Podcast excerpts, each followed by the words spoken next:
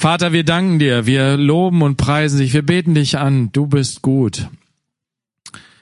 Und wir danken dir, dass wir deine Kinder sein dürfen, Herr. Danke, dass du uns durch deinen Geist zu deinen Kindern gemacht hast, dass du den Geist deines Sohnes in uns gesandt hast, dass wir dir gehören, versiegelt für immer. Nichts kann uns von dir trennen. Danke, dass du hier bist, dass du uns siehst. Ja, dein Geist, der Geist des Vaters ist hier mitten unter uns. Danke, dass du in uns lebst und dass, ja, das der Tempel ist, der dir wohlgefällig ist, wo wir dich suchen, wo wir dich erheben, wo wir dir vertrauen, ja, den Rettungsheilsweg, den du geschenkt hast durch deinen Sohn, Vater, wo wir uns ausrichten auf dich, auf, aufhorchen, hinhorchen, was du uns zu sagen hast. So bitten wir dich, dass du jetzt zu uns sprichst, dass du unsere Herzen öffnest für dein Reden, dass du unseren Geist verständig machst und willig und ja, unsere Seelen auch bereitwillig zu hören, zu folgen, anzunehmen, was dein Geist uns zu sagen hat. Bitte segne jetzt dein Wort für uns. Amen. Gut, liebe Geschwister, wir sind in der Apostelgeschichte 19.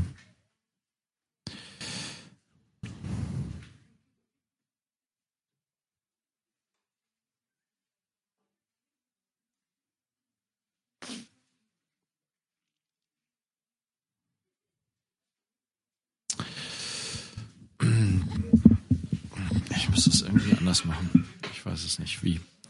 Egal. Irgendwie kriege ich es schon hin. So.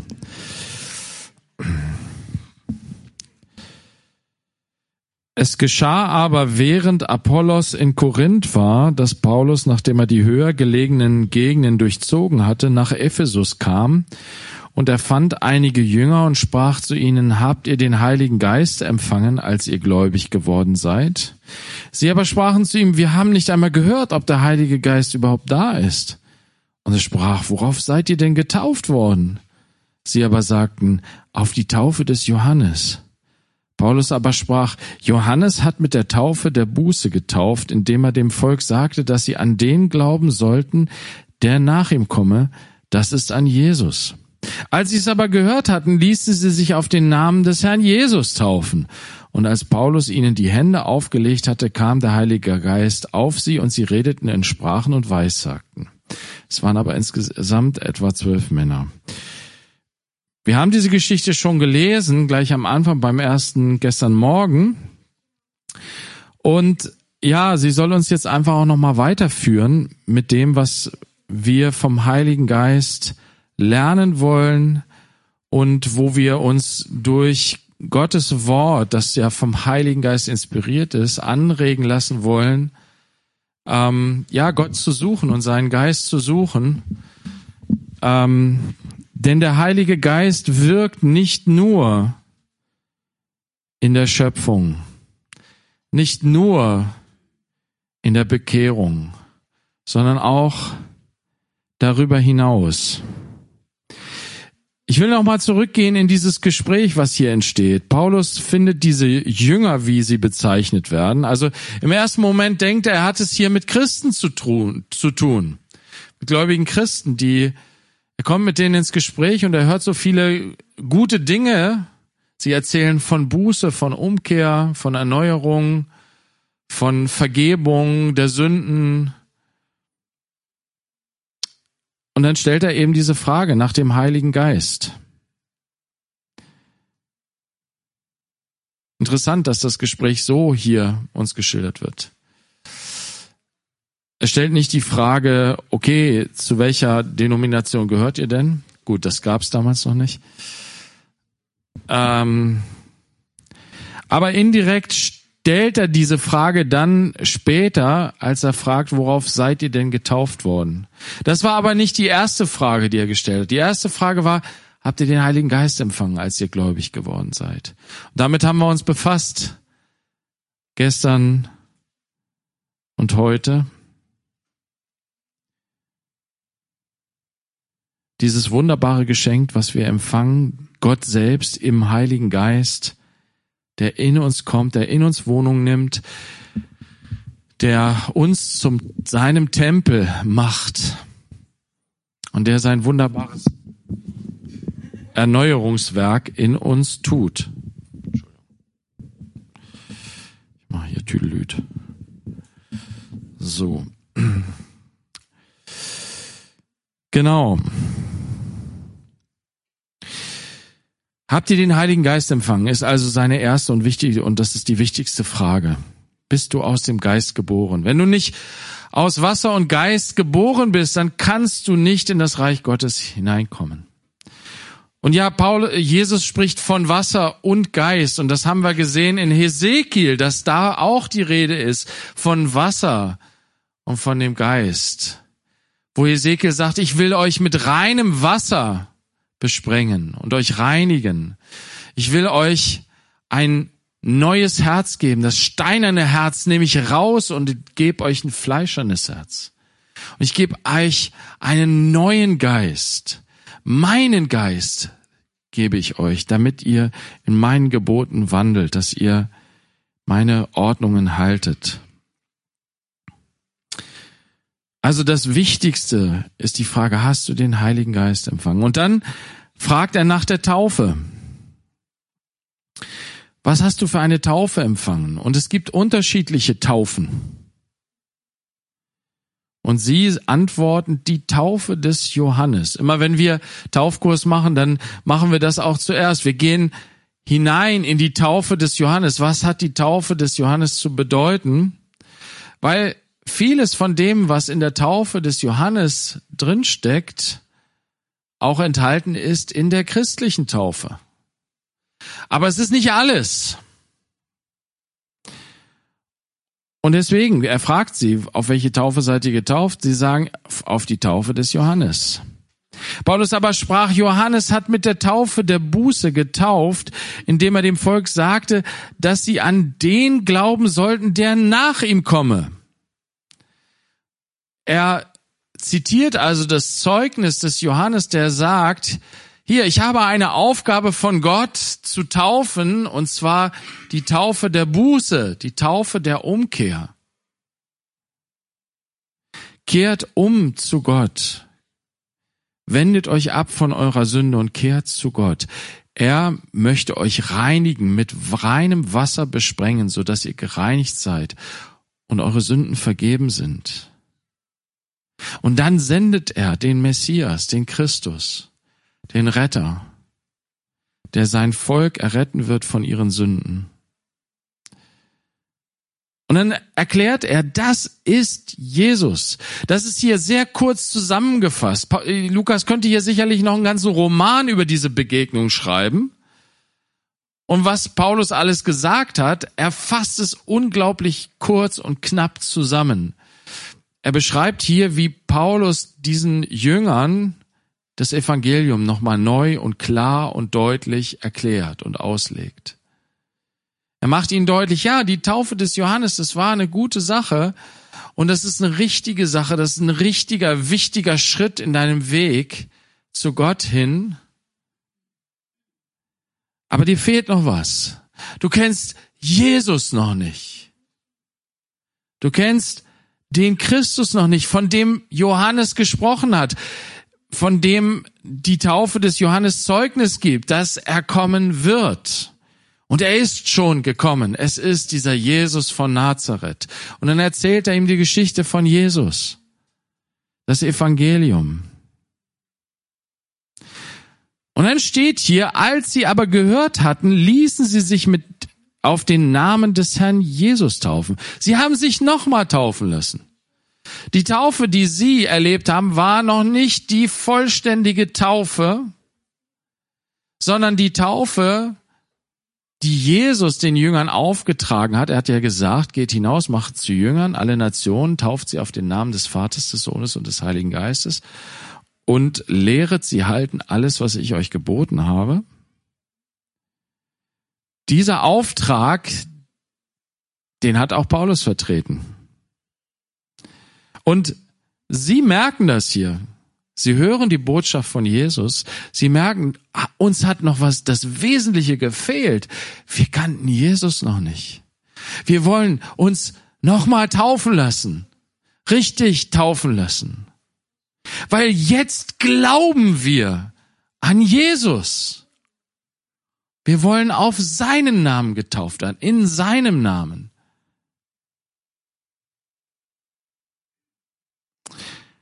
Und das tun sie hier. Könnt ihr euch vorstellen, dass sie sich haben taufen lassen, ohne dass sie an Jesus geglaubt haben? Hätte Paulus das gemacht? Natürlich nicht. Es steht hier nicht explizit, als sie hörten, glaubten sie an Jesus. Das hat Lukas hier jetzt einfach weggelassen, um das Ganze ein bisschen abzukürzen. Aber es ist selbstverständlich, wenn du die anderen Geschichten liest, dann ist immer der Glaube die Voraussetzung dafür, dass jemand getauft wird.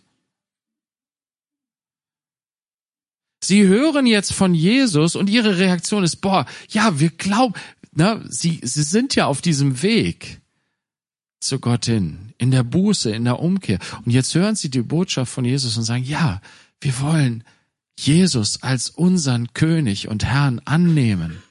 Sie haben gehört, er ist für unsere Sünden gestorben und er ist auferstanden von den Toten. Du kannst seinen Geist empfangen. Das hat ja Paulus vorher gefragt. Habt ihr den Heiligen Geist empfangen? Sie sagen, keine Ahnung, wissen wir nicht. Wir wissen gar nichts vom Heiligen Geist. Da sagt Paulus, das kann nicht wahr sein. Ich erkläre euch das nochmal genau mit Jesus. Und dann sagen sie, ja, wir wollen, wir wollen diesen Geist, wir wollen Jesus, wir, wir wollen ihm gehören. Wir wollen Kinder Gottes werden. Und dann ließen sie sich auf den Namen des Herrn Jesus taufen, ganz selbstverständlich. Sie glaubten und ließen sich taufen. Wann haben sie den Heiligen Geist empfangen?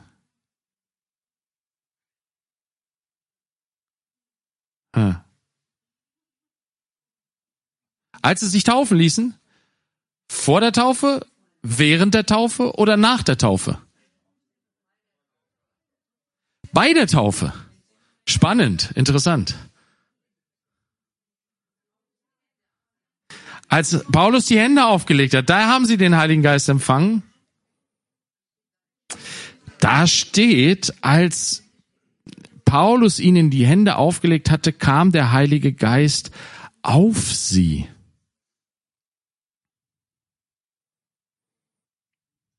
das ist was anderes als in sie. So genau wollen wir schon mal sein, ne? Richtig, Inka, Dankeschön. Super Hinweis. Das wollte ich. Das ist abgesprochen. Nein, das ist nicht abgesprochen.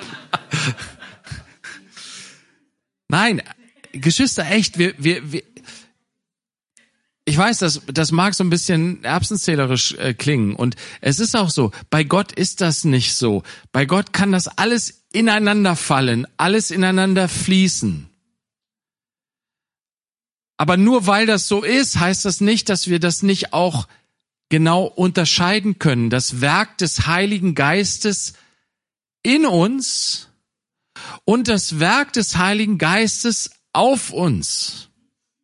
Das sind zwei verschiedene Dinge. Das Werk des Heiligen Geistes in uns, darüber haben wir gesprochen, gestern und heute.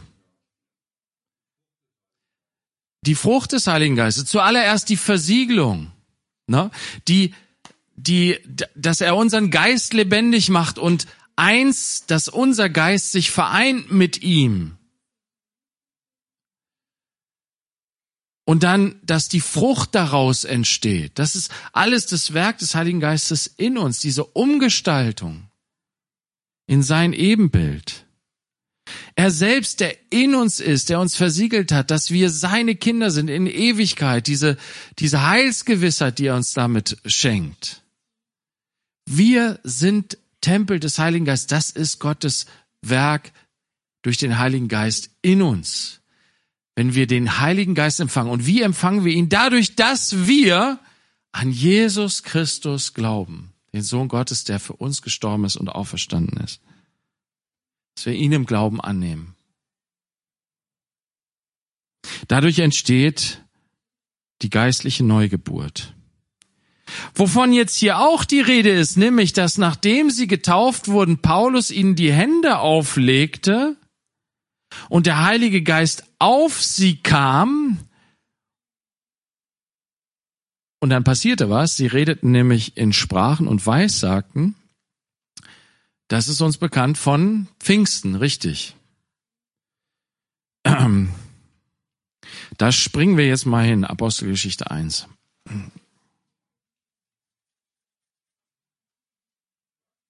Ja?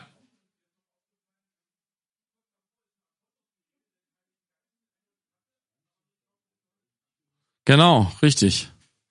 Noch so eine interessante Geschichte. Sehr äh, spannend, was alles so geht im Reich Gottes.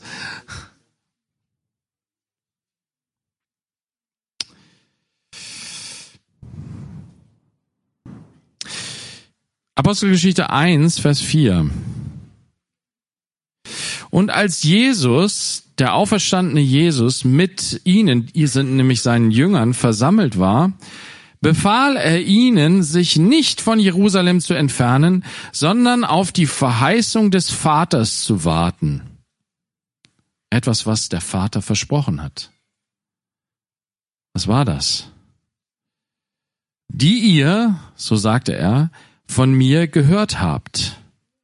Denn Johannes taufte mit Wasser, ihr aber werdet mit heiligem Geist getauft werden nach diesen wenigen Tagen. Sie nun, als sie zusammengekommen waren, fragten ihn und sagten, Herr, stellst du in dieser Zeit für Israel das Reich wieder her? Er sprach zu ihnen, es ist nicht eure Sache, Zeiten oder Zeitpunkte zu wissen, die der Vater in seiner eigenen Vollmacht festgesetzt hat. Aber ihr werdet Kraft empfangen, wenn der Heilige Geist auf euch gekommen ist. Und ihr werdet meine Zeugen sein, sowohl in Jerusalem als auch in ganz Judäa und Samaria und bis an das Ende der Erde. Und als er dies gesagt hatte, wurde er vor ihren Blicken emporgehoben und eine Wolke nahm ihn auf vor ihren Augen weg. In glaube ich, in den, im Vers 3 wird uns gesagt, dass das 40 Tage nach Pfingst, äh, äh, nach seiner Auferstehung geschehen ist. Also Jesus verheißt hier wenige Tage, zwei Wochen vor dem Pfingstfest den Jüngern, dass der Heilige Geist auf sie kommen wird. Ist auch interessant, dass er sich nicht einfach hingestellt hat, die Hände auf sie gelegt hat und gesagt, so, der Heilige Geist kommt jetzt auf euch. So war es nicht. Er ist erst zum Vater gegangen. Und sie haben erst den Tag des Pfingstfestes abgewartet, bis der Heilige Geist ausgegossen wurde. Ich kann da jetzt nicht auf alle Einzelheiten eingehen, warum und wieso das Gott vielleicht so sich ausgedacht hat. Es wird uns hier auch nicht im Einzelnen erklärt. Ich finde es immer nur bedeutsam, solche Dinge auch mal festzustellen für sich selber. No? Also hier war es nicht so, Hand auflegen und Heiliger Geist kommt auf sie, sondern wartet. Wartet, sagt er den Jüngern. Bleibt hier und wartet, bis der Heilige Geist kommt, bevor ihr rausgeht. Greift nicht vor. Rennt nicht los in eurem religiösen Eifer, sondern wartet bis die Kraft des Heiligen Geistes kommt. Nach diesen wenigen Tagen. Es wird nicht so lange dauern, sagt er. Er sagt aber nicht den Tag oder die Stunde, wann es passieren wird. Wir springen einmal zu Johannes, ein paar Seiten vorher, Johannes 14, Vers 17. Nee, Vers 16. 14, Vers 16. Johannes 14, Vers 16. Ich werde den Vater bitten, Und er wird euch einen anderen Beistand geben, dass er bei euch ist in Ewigkeit. Den Geist der Wahrheit, den die Welt nicht empfangen kann, weil sie ihn nicht sieht, noch ihn erkennt. Johannes 14, Vers 16 und 17. Den Geist der Wahrheit, den die Welt nicht empfangen kann, weil sie ihn nicht sieht, noch ihn erkennt. Also den Geist der Wahrheit kann die Welt nicht empfangen. Menschen können nicht einfach den Heiligen Geist bekommen. Die Voraussetzung dafür ist, dass sie gereinigt sind durch das Blut Christi, dass sie umkehren zu Gott und glauben an den Sohn Gottes, der sich für ihre Sünden hingegeben hat am Kreuz von Golgatha und auferstanden ist. Ohne das können sie den Geist nicht empfangen. Man muss zu Jesus erst kommen, um den Geist zu empfangen. Ihr erkennt ihn, denn er bleibt bei euch und wird in euch sein. Ganz komisch hier. Er sagt, er bleibt bei euch, als ob er schon da ist, der Geist der Wahrheit. Und er wird in euch sein. Er ist noch nicht in euch, er wird in euch sein, sagt Jesus. Ihr erkennt ihn. Warum? Vers 18 macht uns das deutlich. Ich werde euch nicht verwaist zurücklassen. Ich komme zu euch. Ganz lustig. Jesus identifiziert sich hier mit dem Geist der Wahrheit. Wir können auch noch eine andere Stelle aufschlagen in Römer 8, da wird uns, da zählt Paulus verschiedene äh, Worte auf. Er sagt, ist denn der Geist Gottes nicht in euch? Habt ihr nicht den Geist Christi empfangen? Lebt nicht Christus in euch? Der Heilige Geist, den wir empfangen haben, das ist der Geist Jesu Christi. Es ist Christus selbst, den wir in uns haben. Im Heiligen Geist. Hier sagt Jesus auch, ja, ich komme zu. Es ist, wenn er vorher sagt, einen anderen Beistand soll er euch geben, dann heißt es, dieses ein anderer bedeutet ein anderer mit der gleichen Qualität, von der gleichen Sorte.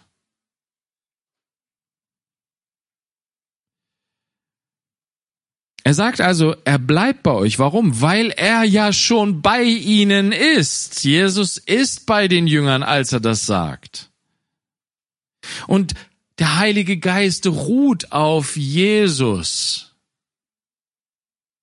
Denn als er getauft wurde, kam der Heilige Geist auf ihn. War der Heilige Geist vorher nicht in Jesus? Doch, in Jesus war er. Aber er kam erst auf ihn bei seiner Taufe. Als er getauft wurde, kam der Heilige Geist auf ihn. Wir werden auch gleich verstehen, warum. Hier sagt also Jesus, er bleibt bei euch und er wird in euch sein. Er ist noch nicht in euch, aber er wird in euch sein. Jetzt schlag mal Johannes 20 auf. An welchem Tag kam der Heilige Geist in die Jünger? Nicht am Pfingsttag, sondern am Auferstehungstag. Ostern ist das Fest des Heiligen Geistes. Weil da haben die Jünger den Heiligen Geist empfangen. Nämlich Johannes 20, Vers 19 lesen wir mal. Johannes 20, Vers 19. Als es nun Abend war an jenem Tag, dem ersten der Woche, und die Türen, wo die Jünger waren, aus Furcht vor den Juden verschlossen waren, die Jünger waren immer noch in Angst, da kam Jesus und trat in die Mitte, der Auferstandene, der ja anscheinend durch verschlossene Türen gehen kann. Und er spricht zu ihnen, Friede euch. Und als er dies gesagt hatte, zeigte er ihnen die Hände und die Seite, die Wundmale, die als Zeichen in seinem neuen Körper immer noch sichtbar waren, wie uns auch die Offenbarung sagt. Wir sahen das Lamm mit diesem Zeichen der Schlachtung. Man konnte sehen, dass es ein geschlachtetes Lamm war. Man kann in Ewigkeit sehen, dass Jesus für uns gekreuzigt wurde, weil in seinem Auferstehungsleib Gott vorgesehen hat, dass immer noch die Wundmale zu sehen sind.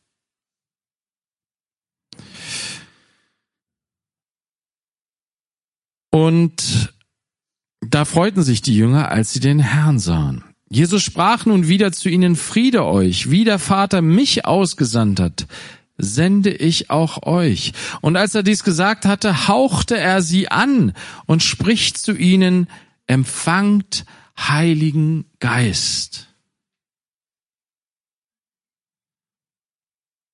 An diesem Moment hat er ihnen den Heiligen Geist eingehaucht, so wie er Adam den Lebensgeist in die Nase eingehaucht hat, als er die Materie zusammengepackt hat und daraus diesen Menschen geformt hat. Und es war eine lebendige Seele. Und hier, Jesus haucht sie an und sie empfangen den Heiligen Geist. Wodurch? Weil sie gläubig geworden sind. Sie haben den Auferstandenen gesehen. Erst da wurden sie gläubig. Vorher blieben sie ungläubig. Als Maria Magdalena kam und gesagt, ich habe den Herrn gesehen, haben sie gesagt, du spinnst. Aber als Jesus selbst in ihre Mitte trat, die Wundmale gezeigt hat und sie angehaut. Und das, das hat er hier gemacht als ein Zeichen und Johannes hat das aufgeschrieben, einfach weil es so sinnbildlich ist, weil es so tief spricht über diese Zusammenhänge von Schöpfung und neuer Schöpfung. Deswegen hat Jesus das, es war eine Zeichenhandlung, dieses Hauchen. Als Zeichen dafür, Jetzt empfangt ihr den Heiligen Geist. Ihr seid eine neue Kreatur. Wer in Christus ist, ist eine neue Kreatur. Das Alte ist vergangen. Siehe, alles ist neu geworden. Empfangt den Heiligen Geist. Habt ihr den Heiligen Geist empfangen, als ihr gläubig geworden seid? Ja, er lebt in mir. Er lebt in mir. Das war am Auferstehungstag. Ostern. 40 Tage später sagt Jesus, hey Leute, wartet noch mal, bevor ihr jetzt losrennt. Gott hat noch was für euch. Der Heilige Geist soll auf euch kommen. Das ist was anderes.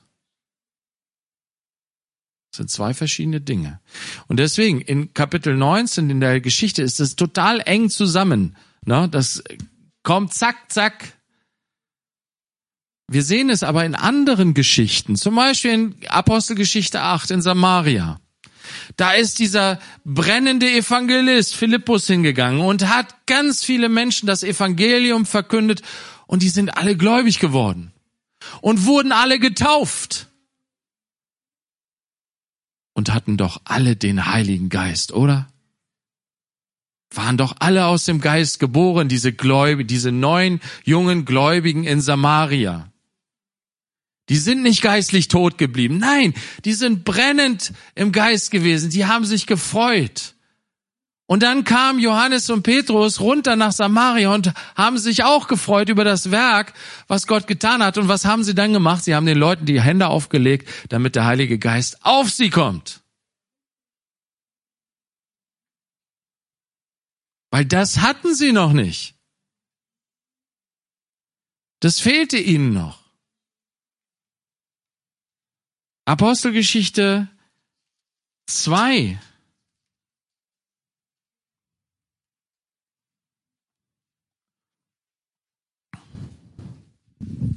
Nee, Entschuldigung, eins. Nochmal, müssen wir nochmal zurückspringen.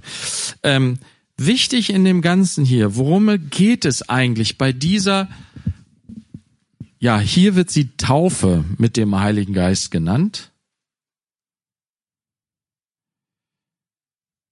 Es geht darum, dass der Vater eine Verheißung gemacht hat, die sich erfüllen soll. Und zwar in Vers 8 heißt es, ihr werdet Kraft empfangen, wenn der Heilige Geist auf euch gekommen ist. Also, das, worum es geht, ist, dass wir mit Kraft ausgerüstet werden. Eine Ausrüstung soll stattfinden. Wofür? Ihr werdet meine Zeugen sein. Das ist es, worum es geht. Wisst ihr, und diese ganze, dieses ganze Thema mit Geistestaufe ist ein hoch äh, schwieriges Thema für den einen oder anderen von uns. Aber wisst ihr, es geht eigentlich einfach nur darum, dass Gott etwas für dich, für mich hat, wodurch er dich und mich ausrüsten will, seine Zeugen zu sein. Nichts anderes. Wir gehen jetzt ähm, in Kapitel 2. Der Pfingsttag kommt. Vers 1. Als der Tag des Pfingstfestes erfüllt war, waren sie alle an einem Ort beisammen. Und plötzlich geschah aus dem Himmel ein Brausen, als führe ein gewaltiger Wind daher und erfüllte das ganze Haus, wo sie saßen. Und es erschien ihnen, erschienen ihnen zerteilte Zungen wie von Feuer und sie setzten sich auf jeden einzelnen von ihnen. Und sie wurden alle mit heiligem Geist erfüllt und fingen an, in anderen Sprachen zu reden, wie der Geist ihnen gab, auszusprechen. Man kann dieses ganze Geschehen ganz intensiv auslegen. Da gibt es so viele äh, Bezugspunkte auch zum Alten Testament. Das wollen wir jetzt alles lassen. Mir ist es wichtig, hier wird gesagt, dass sie alle beisammen waren an einem Ort.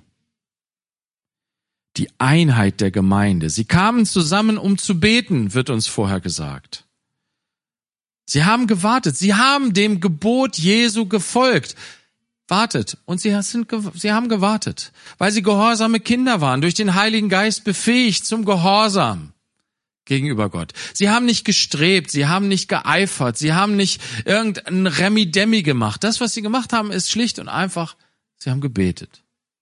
Warum? Weil Jesus sie das gelehrt hat. Jesus hat bittet und es wird euch gegeben. Wie gerne gibt der Vater denen, die ihn bitten, seinen Heiligen Geist. Sie haben den Heiligen Geist schon empfangen, aber sie wussten, da kommt noch etwas, was der Heilige Geist uns bringt. Der Heilige Geist soll auf uns kommen, also bitten wir, dass der Heilige Geist auf uns kommt. Schlicht und einfach, nicht mehr, nicht weniger. Und dann war der Tag und er kam. Der Heilige Geist kam. Sie waren alle zusammen. Sie haben nicht irgendwie den Raum verdunkelt. Sie haben nicht irgendeine atmosphärische Musik angemacht.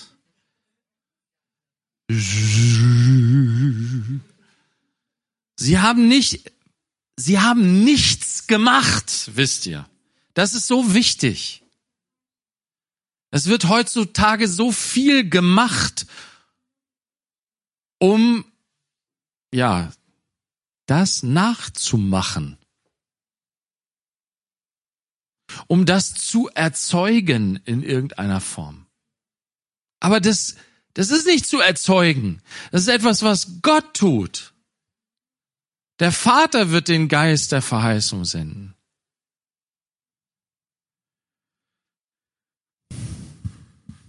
Aber er kommt. Sie haben gebetet und er kommt. Und dann steht hier in Vers 4 sowas Wunderbares wie, sie wurden alle mit Heiligem Geist erfüllt. Sie wurden alle ausgerüstet. Warum? Weil sie alle berufen waren, Jesus Zeugen zu sein. Nicht nur die zwölf Apostel, sondern wir leben im Priestertum aller Gläubigen. Alle sind berufen, Jesus Zeugen zu sein. Denn alle sind tot gewesen. Jeder von uns, die wir an ihn glauben, wir alle waren tot. Und wir alle können Zeugnis davon geben, dass Jesus uns lebendig gemacht hat. Durch seinen Geist. Wir alle können Zeugnis davon geben, dass wir in unseren Sünden verloren waren und dass das Evangelium in uns eine rettende Kraft geworden ist, dass Jesus uns gerettet hat von unseren Sünden und dass wir jetzt ihm gehören und dass wir Kinder Gottes sind und dass er unser Leben neu macht. Davon können wir alle Zeugnis geben. Und sollen wir alle Zeugnis geben. Er möchte, dass wir alle seine Zeugen sind. Aber bevor wir losstratzen, möchte er uns Ausrüstung geben, Kraft geben, Vollmacht, Mut, Gaben.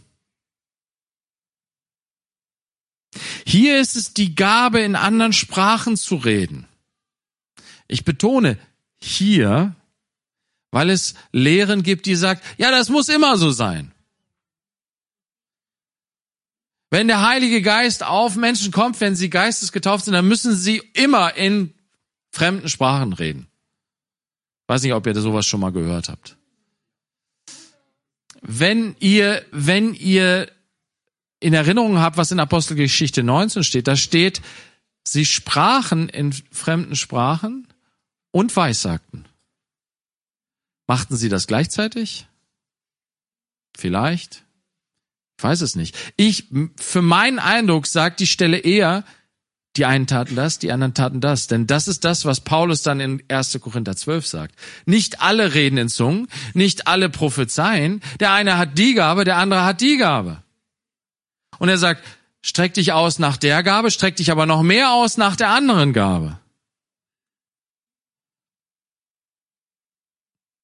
Hier ist es also diese Gabe, in anderen Sprachen zu reden und sie hat eine besondere Bedeutung in dem ganzen Kontext, weil die Juden aus aller Welt zusammengekommen sind nach Jerusalem und weil Gott dadurch deutlich machen will, ja, das Evangelium, die Rettung, sie ist für alle Nationen. Das Wunder da ist, dass sie alle unterschiedliche Sprachen sprechen, aber sie sprechen alle von demselben Gott, von demselben Herrn Jesus Christus, von derselben Heilstat, die geschehen ist.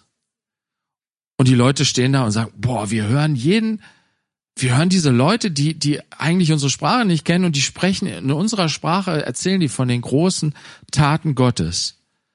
Es ist ein großes, krasses Zeichen, was Gott da am Anfang setzt. Das Schöne ist, wie gesagt, dass sie alle mit dem Heiligen Geist erfüllt wurden. Jetzt springen wir zu 1. Korinther 12. Ich versuche es kurz zu machen. Aber es, es gelingt mir nicht. Vergebt mir bitte, wenn ihr müde seid. Ich bin euch nicht böse.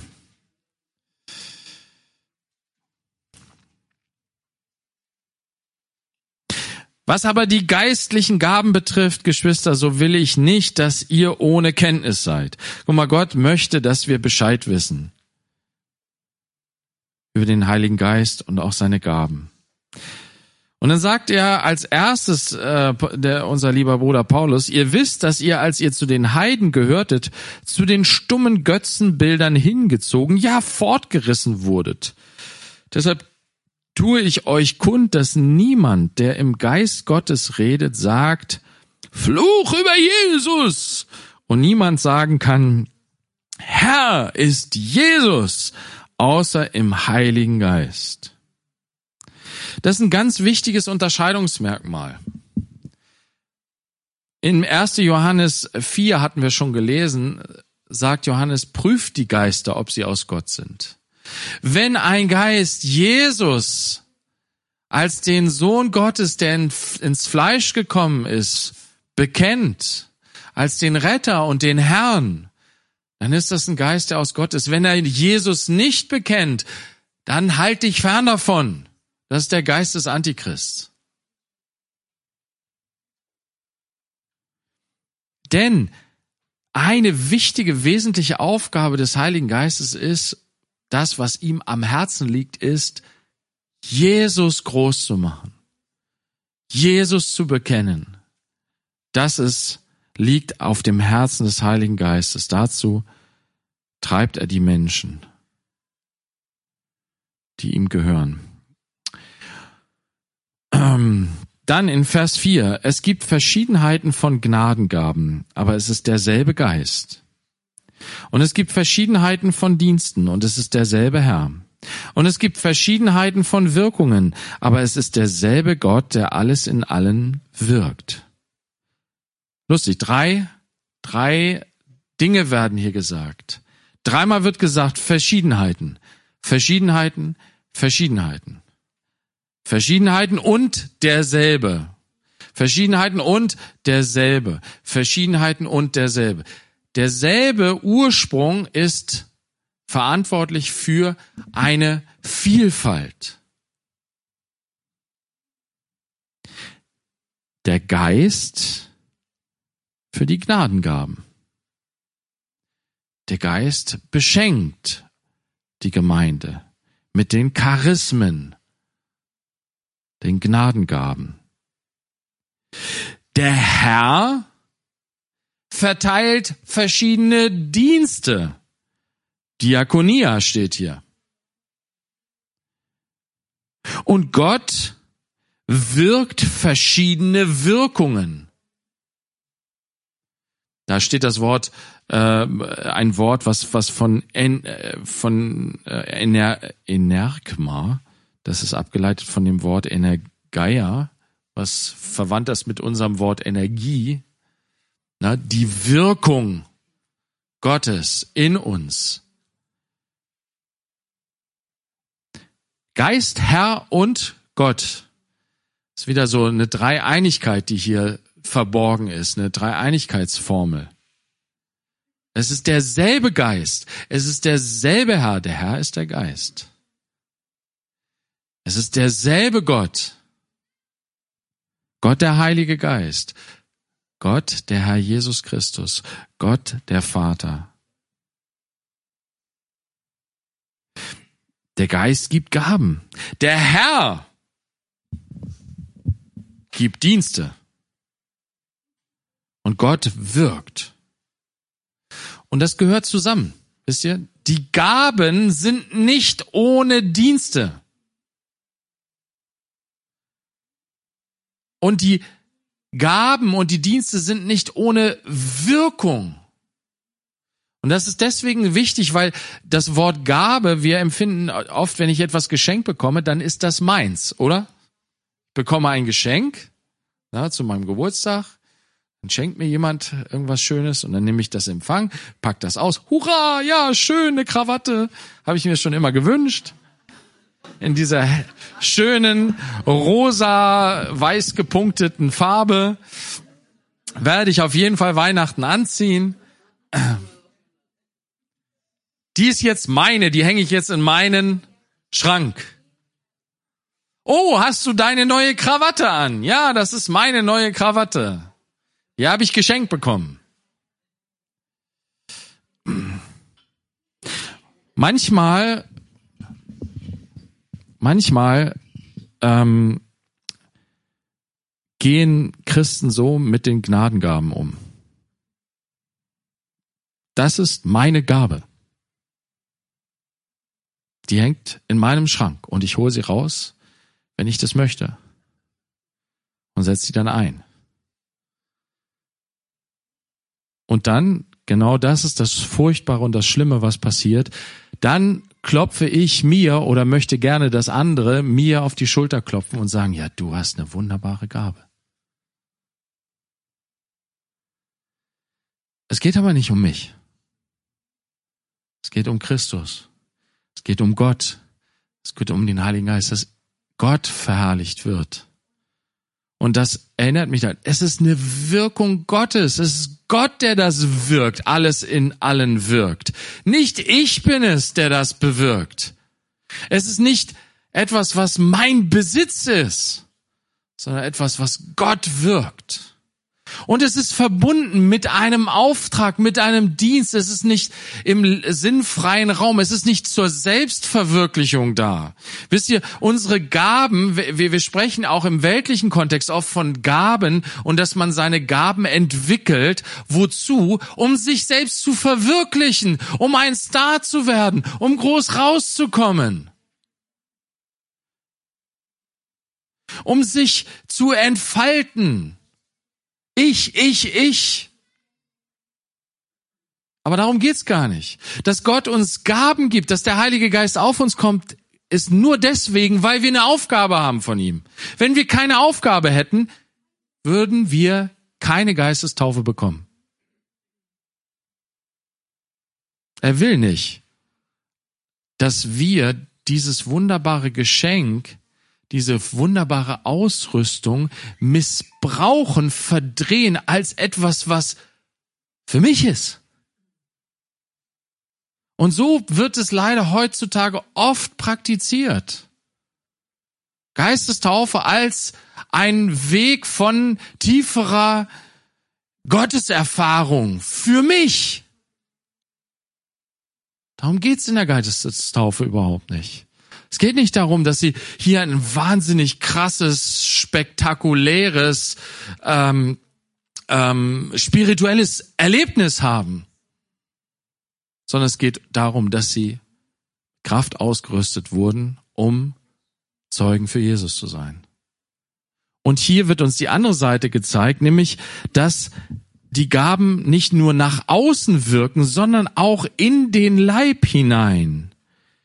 Hier steht, jedem aber wird die Offenbarung des Geistes zum Nutzen gegeben. An anderen Stellen wird gesagt, zur Auferbauung, zur Stärkung des Leibes, zur Auferbauung der Gemeinde. Und manchmal wirkt beides ineinander. Da, da hat Paulus dieses wunderbare Beispiel in 1. Korinther 14, wo er sagt, in 1424, wenn aber alle Weissagen und irgendein Ungläubiger oder Unkundiger kommt herein, so wird er von allen überführt, von allen beurteilt. Das Verborgene seines Herzens wird offenbar und so wird er auf sein Angesicht fallen und wird Gott anbeten und verkündigen, dass Gott wirklich unter euch ist. Mittendrin in der Gemeinschaft, wo jemand ein prophetisches Wort hat, ein Wort der Weisheit von Gott, wo in der Predigt Gott ein Wort der Weisheit, ein Wort der Prophetie schenkt, die eigentlich gegeben ist, in Vers 3 heißt es, wer aber weissagt, redet zu den Menschen zur Erbauung und Ermahnung und Tröstung. Die Gemeinde soll aufgebaut, ermahnt, getröstet werden, unterwiesen werden, gestärkt werden in ihrem, in ihrer Nachfolge, ausgerüstet werden zu dem Dienst. Und mittendrin kommt ein Ungläubiger rein, und das prophetische Wort spricht voll in sein Herz, er fühlt sich voll überführt. Der weiß genau, was in meinem Herzen los ist hier. Und er sagt, Gott ist mitten unter euch. Das heißt, es wird gleichzeitig nach innen und nach außen.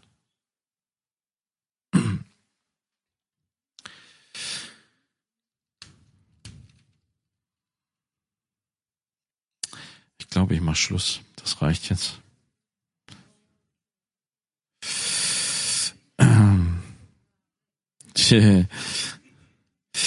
Also es, es gäbe noch viel zu sagen. Ähm, wie gesagt, ich will es, ich will es äh, kurz machen. Ähm, in Kapitel 12, Vers 11 steht, dies alles aber, und die Gaben, da werden wir nächst, äh, werden wir äh, Donnerstag uns mit befassen, dies alles aber wirkt ein und derselbe Geist und teilt jedem besonders aus, wie er will. Auch das ist eine besondere und wichtige Angelegenheit. Es ist nicht nach unserem Willen.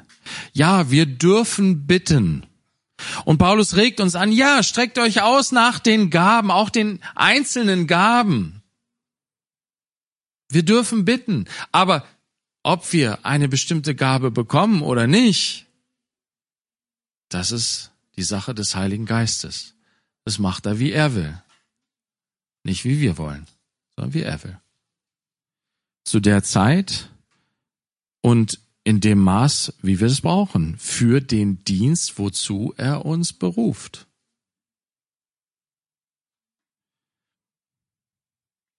Und er ist darin weise. Und er kann das. Und deswegen können wir auf ihn vertrauen, Geschwister. Brauchen keine Angst haben vor diesem Thema. Wir brauchen keine Angst haben vor der Geistestaufe. Brauchen nicht Angst haben. Wisst ihr, nirgendwo ist hier die Rede davon, dass die Leute in Trance verfallen. Na? Oh, ja, danke. Ganz langsam. Nirgendwo ist die Rede davon, dass die Leute irgendwie in Scharen umgefallen sind oder sonst irgendwas. Na? Die Leute sind normal geblieben. Ja? Wenn der Geist Gottes auf dich kommt, dann bist du nicht kein Wahnsinniger. Kein Verrückter, im Gegenteil. Der Geist, wenn du das liest hier in 1. Korinther äh, 14, ne, ähm, ab Vers 26, da steht, ähm, was nun, Geschwister, wenn ihr zusammenkommt, so hat jeder einen Psalm, hat eine Lehre, hat eine Offenbarung, hat eine Sprachenrede, hat eine Auslegung. Alles geschehe zur Erbauung. Das ist erstmal wichtig, diese Zielsetzung. Verlier die Zielsetzung nicht aus dem Auge. Die Gemeinde in Korinth war völlig durcheinander, völlig chaotisch weil sie die Gaben, die der Geist geschenkt hat, als ja zu ihrem Selbstzweck ausgeübt hat. Nur sich selbst sehend und die eigene Gabe, anstatt das große Ganze zu sehen. Inwieweit kann das, was Gott mir hier gibt, zur Erbauung, Auferbauung dienen? Wenn nun jemand in einer Sprache redet, so sei es zu zweien oder höchstens zu dritt und nacheinander und einer lege aus. Guck mal, ganz klare Grundsätze werden hier festgelegt. Du kannst es nicht einfach machen, wie du willst, nicht einfach wild daher. Das Pfingstwunder, was dann gerne angeführt wird, das ist eine besondere Situation. Hier legt uns Paulus das für den Gemeinde, für, für unseren Gemeindealltag aus. Wenn aber kein Ausleger da ist, so schweige er in der Gemeinde, rede aber für sich und für Gott.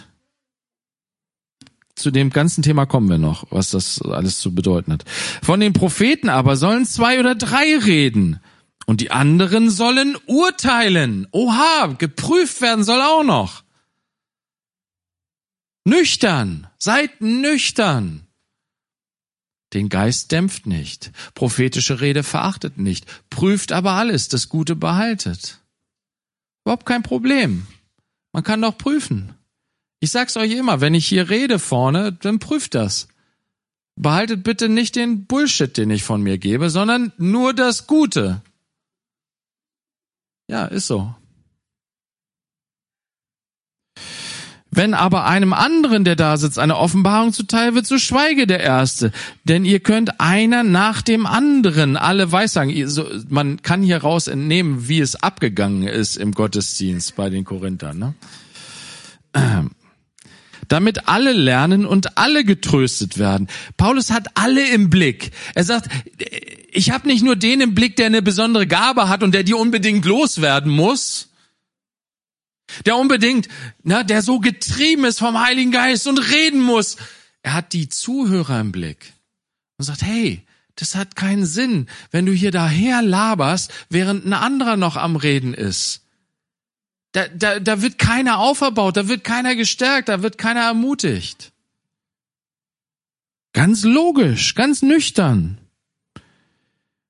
Und die Geister der Propheten sind den Propheten untertan. Das bedeutet, du bist nicht, wenn der Heilige Geist auf dich kommt, bist du nicht ferngesteuert. Du bist noch nicht mal fremdgesteuert, sondern du hast die Sache immer noch unter Kontrolle. Und du kannst schweigen und warten auf den anderen. Du kannst den anderen höher achten als dich selbst. Wisst, wisst ihr, das wäre doch Wahnsinn, wenn die Gaben des Geistes uns dazu bringen würden, dem Liebesgebot gegen das Liebesgebot zu sündigen.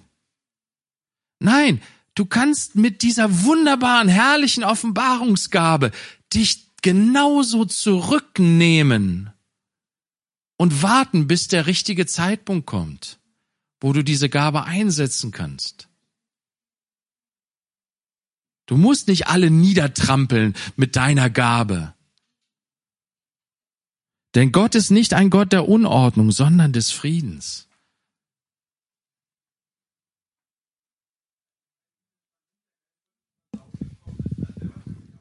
Richtig, das war aber eine ganz andere Situation. Gott hatte da vor, Saul in seinem bösen Handeln zu stoppen. Er wollte, er ist doch äh, hier Dings hinterher gerannt, David hinterher, oder? Ich, ich guck mir das nochmal an. Wir müssen aufpassen, nur weil es in bestimmten Geschichten bestimmte Dinge, Ereignisse berichtet werden, heißt das nicht, dass das die Regel ist. No? Ähm, das, was wir sehen bei, dem, bei dieser Taufe, Geistestaufe, ist übrigens das, was wir im Alten Testament häufig sehen. Wo da vom Heiligen Geist die Rede ist, ist meistens von der Geistestaufe die Rede, nämlich im Zusammenhang mit Diensten. David wurde zum König gesalbt und der Heilige Geist kam auf ihm bei der Salbung, weil er brauchte diese Ausrüstung für diesen Dienst. Deswegen war der Geist auf ihm und blieb auf ihm.